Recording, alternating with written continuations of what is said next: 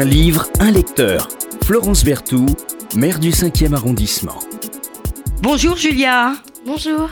Nous allons euh, ce matin euh, faire une émission qui est dédiée à, à Charles Aznavour euh, pour euh, deux raisons. La première, c'est que Charles Aznavour, euh, qui euh, nous a quittés, euh, était euh, aussi un enfant du, du, du 5e. Ses parents il avaient un restaurant. Et puis, il est allé dans la même école que toi, qui est l'école Rognoni. Tu nous dis deux mots sur cette école euh, Rognoni, qui est rue Cardinal de Moine Alors, euh, c'est une école à horaire aménagé pour Ouais. euh, les enfants qui font des activités extrascolaires euh, très nombreuses. Oui. Et donc, Et alors, toi, tu fais quoi? moi, je fais de la danse et du théâtre. Comment tu, tu es arrivé à Rognoni? C'était quoi? C'était une envie? C'était parents? Toi, tu savais qu'il y avait cette école du, du spectacle qui permettait des horaires aménagés? Euh, oui, c'était des amis à moi qui avaient, enfin, qui avaient demandé euh, à rentrer à Rognoni. Et donc, euh, j'ai voulu essayer aussi. Et, Et, Et je pourquoi le théâtre et la danse? Parce que ma mère est, est très, adore le théâtre. Elle va souvent au théâtre. Elle travaille dans le théâtre. Et la danse parce que toute petite j'ai essayé la danse et j'ai adoré. D'accord. Et tu veux en faire un métier plus tard Ou c'est une manière de d'enrichir euh, voilà, ta, ta, ta vie d'élève et plus tard d'étudiant? Euh, bah, la danse c'est surtout une passion. Le théâtre j'aimerais bien devenir actrice, mais je sais pas encore euh, si c'est Voilà. parce que c'est très compliqué. Et tu vas souvent au théâtre? Oui oui, je vais assez souvent au théâtre. Bon. Ce matin, tu, tu viens nous parler du tome 1 du Pacte des Marchombres. Oui. Alors, avec un titre comme ça, on a bien compris qu'on était dans l'univers de la fantasy. Oui, Voilà. exactement. Tu aimes bien l'univers de la fantasy? Oui, j'adore ça. Vraiment, Pourquoi? Je- Parce que je trouve que ça fait beaucoup voyager. C'est euh, et puis j'aime beaucoup tout le temps les histoires. euh, je les trouve assez intéressantes. euh, Puis ça nous change de notre monde, de notre vie quotidienne. donc, Voilà. Alors, la fantasy, pour les rares auditeurs, les rares auditeurs qui ne sauraient pas ce que c'est, la fantasy, c'est le Seigneur des Anneaux, enfin.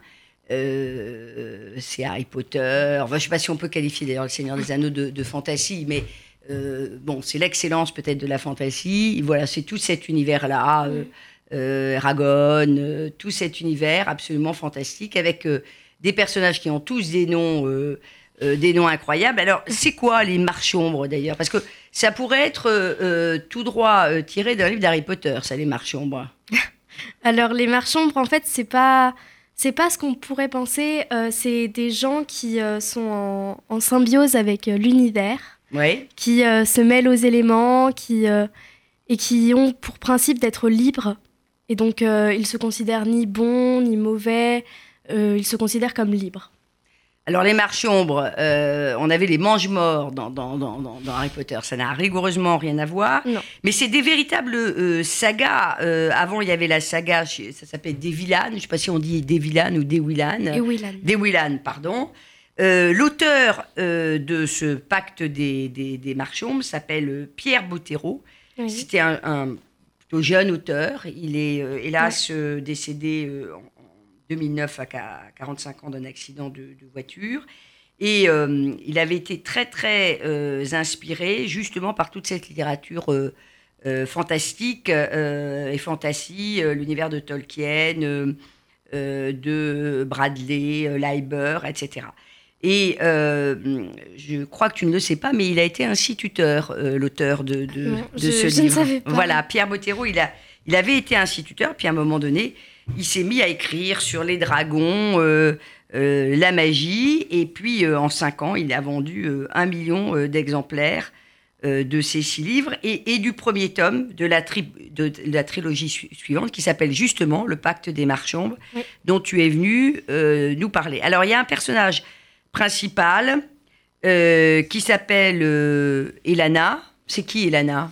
Alors, Elana, c'est une euh, orpheline. Donc, à 5 ans, ses parents se sont fait massacrer.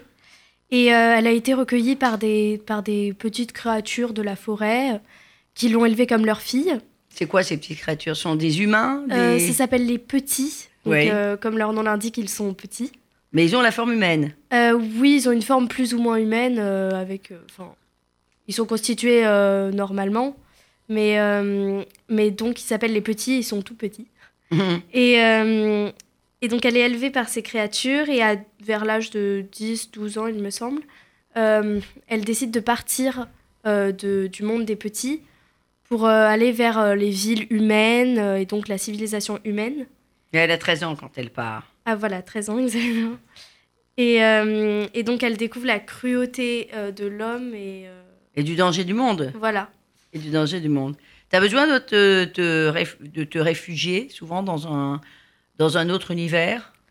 Bah, de temps en temps, enfin, moi je le fais pas forcément pour, je lis pas forcément pour me réfugier, mais des fois oui, ça me, ça me prend l'envie de lire d'un coup. Question ça, indiscrète. euh, je Oui. t'ai pas demandé, Julia, l'âge que tu avais. Euh, J'ai 13 ans. Voilà, tu es 13 ans, donc finalement, tu es d'une certaine manière. euh. Elana, tu es, au même. euh, tu as le même âge que l'héroïne du, du, du, du roman. Ouais. Euh, alors, l'intrigue, ça va être quoi, l'intrigue derrière? Donc en fait, euh, c'est parce que comme c'est un livre en trois tomes, enfin c'est une trilogie. euh, du Mais coup, c'est long, hein, faut aimer Oui, lire. oui. Ah oui, c'est c'est assez long. Mais vraiment, ça, ça nous prend bien en fait parce que c'est donc en fait on va suivre son, son apprentissage dans la voie du marchand. Ouais. Le premier tome, c'est plus la découverte des hommes, de ce que c'est qu'un marchombre, et ses premiers pas en tant qu'apprenti marchombre. Hum.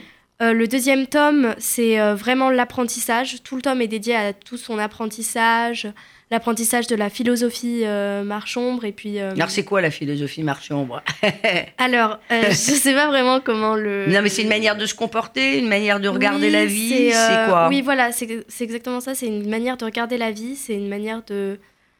Enfin, vraiment de voir le monde, un monde. Mais avec bienveillance, j'imagine Beaucoup pas de gentillesse, toujours. pas toujours Ça peut être. euh, c'est vraiment. Ils ont pas. Ils ont pas. Ils ont pas de cases, les Mhm. marchands. C'est. Ils sont pas enfermés dans des cases. Ils. euh, ils, enfin, ils se considèrent euh, ni comme euh, ça, ni comme ça. Enfin, vraiment. Ah, Une forme de sagesse, quoi, si je voilà, comprends bien. exactement. il y a Une, forme de sagesse, les marchands. bon. Oui. Et alors, le troisième tome, c'est quoi? Et le troisième tome, Tu l'as la lu ou pas encore? Oui, je l'ai lu. Oui, J'ai et lu alors? Euh, C'est le troisième tome, c'est la vie d'Elana euh, après son apprentissage, donc euh, sa vie de marchombre. Et euh, en fait, euh, c'est très intéressant parce que ça rejoint euh, le premier livre, enfin la première trilogie de Pierre Bottero, qui Ouais. est le monde des, les mondes des Willan, Ouais. et où en fait, on dans les mondes des Willan, on voit Elana, ouais. Enfin, Elana est présente.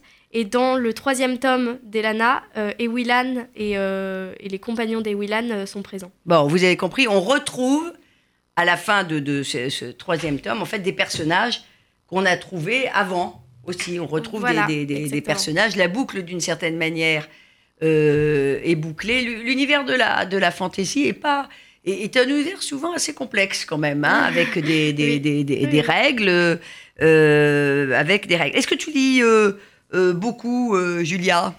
Euh, oui, oui, je lis, oui, je lis beaucoup. Tu lis Tu lis quoi? Beaucoup de fantasy ou tu lis un peu tout? Euh, Je lis un peu de tout, mais principalement de la science-fiction et euh, de la fantasy. Euh, par exemple, j'ai lu Oxapoloch ou Ouais, Tara. Duncan. Oxapoloch, oui. J'ai déjà interviewé des personnes qui avaient lu Oxapoloch. Voilà. Et aussi bah, Divergente, Hunger Games. Ah, Hunger Games. Donc, tu as vu, évidemment, tu es allé à la télé. Oui, tu es allé voir le film. Oui. Bon, je connais par cœur. hein. J'ai dû voir euh, tous les Hunger Games euh, au moins deux, trois fois. Voilà, quand on a des enfants, c'est ça, des ados, c'est formidable. Ça nous donne l'occasion de découvrir aussi d'autres univers qu'on découvrirait pas forcément euh, en restant dans son monde d'adulte, qui est parfois un petit peu étriqué aussi, il faut, il faut bien le dire. Tu nous as dit que tu aimais le, le- le théâtre. Oui. Tu as des auteurs de théâtre que, que tu aimes? Bah, enfin, surtout les classiques. Les classiques, vous les étudiez à- euh. à, dans, dans- à l'école des enfants du, du spectacle, l'école Rognoni? Alors, euh, par- pas particulièrement, euh, on étudie parce que c'est l'école des enfants du spectacle, mais parce que c'est dans le programme en fait. Bien sûr. Mais, mais donc, oui, l'année dernière, on a étudié Cyrano de Bergerac. Bon, et alors? Un peu barbant Ça m'a pas, ça m'a pas accroché, enfin, ça m'a pas fait m'accrocher plus que ça, mais. euh, C'est quoi mais- C'est le langage, le verbe euh, Un monde qui t'apparaît finalement très lointain En fait, c'est l'histoire- enfin, c'est très. Tu crois pas à l'histoire? Voilà, c'est ça, c'est. Tu crois assez- pas qu'un homme, euh, voilà, euh, pas très, pas très aidé par la nature, puisse se sacrifier finalement par, par amour d'une femme comme Oui, ça? Voilà, c'est ça. Oui, non, c'est. Je... Et c'est souvent ce qu'on ce qu'on retrouve chez les ados. Voilà, quand ils lisent euh, le Cid, par exemple, ils n'y croient pas. Voilà, ils pensent que finalement, euh, il y a une manière beaucoup plus simple de faire les choses et qu'on se complique un peu, euh, qu'on se complique un peu la tête dans ces immenses, dans ces immenses monuments quand même. Enfin, dans ces monuments, pardonne-moi, de, de, de, de- notre littérature et de notre et de notre théâtre. Si tu devais convaincre tes petits ou grands camarades euh, de lire euh, les sagas de, de Bottero, tu dirais quoi? Qu'est-ce qui, toi, te, te paraît le plus, euh, le plus singulier, le plus original dans, dans, dans, dans ces sagas-là et dans la littérature de, de Pierre Bottero, l'auteur de, de fantasy dont on parle? Et bah, premièrement, parce qu'il a fait, je crois, en fait, il y en a neuf hein, des livres. Parce qu'il y a Les Mondes des Willan et La Quête des Willan. Alors, j'ai pas compté, mais je sais qu'il y en a pas mal. Hein. Oui, oui, et donc en fait, ils sont tous dans le même univers. Et déjà, ce que je trouve, premièrement, ce que je trouve bien, c'est que euh, on quitte pas l'univers à la fin de la trilogie d'Elana. On peut lire euh, La Quête des Willan, Les Mondes des Willan, et ça On fait toujours plaisir. Ouais. Parce que, voilà. Ça, Et clair. puis, euh, en plus, Elana est un personnage vraiment très très attachant parce qu'elle part d'une euh, petite fille Ouais. euh, très innocente, très naïve, et puis au fur et à mesure, elle euh, renforce son caractère et, euh, et c'est vraiment On super attachant à voir. Voilà, et on s'identifie beaucoup. On s'identifie à cette petite euh, Alana. Et, euh, et puis en plus, euh, comme ça mêle vraiment l'action, la fantaisie et la poésie, euh, bah, ça convient à tous les âges parce qu'un enfant verra plus le côté, le côté action. Oui. Il y a plusieurs lectures ça. dans la fantasy, toujours. Oui, et, Voilà. et, et les adultes peuvent comprendre le côté plus euh, poétique, philosophique. Ouais, Et des donc, grands euh, c'est thèmes. assez intéressant. Des grands thèmes. Et il y a un vocabulaire particulier Euh, alors oui, il y a des, enfin, il y a Des inventions de verbales villes, oui, des, mais il y en a pas, il y en a pas tant que ça. C'est juste que c'est un monde créé, donc forcément il y a, c'est un monde inventé, donc il y a les, les inventions de langage qui vont avec. Alors moi, je trouve qu'il y a un petit décalage entre les marchombres, euh, le mot marchombre qui, qui fait peur et finalement Mm. ce que sont les marchombres. C'est-à-dire Oui, que... oui, Mais ça, c'est peut-être aussi parce que euh, on arrive aussi avec euh, tous les livres qu'on a lus euh, avant et dès qu'on a le mot, le mot ombre dans, dans- en, en fantasy, souvent c'est plutôt le, le, côté obscur de, de la, de la force, comme on aurait dit Oui, dans, dans, dans, dans- dans un autre univers, univers fantastique. Voilà. Et puis les thèmes, ce sont les, finalement les, les grands thèmes universels, Oui. les thèmes de la, la fantasy, parce qu'on y retrouve toujours la mort.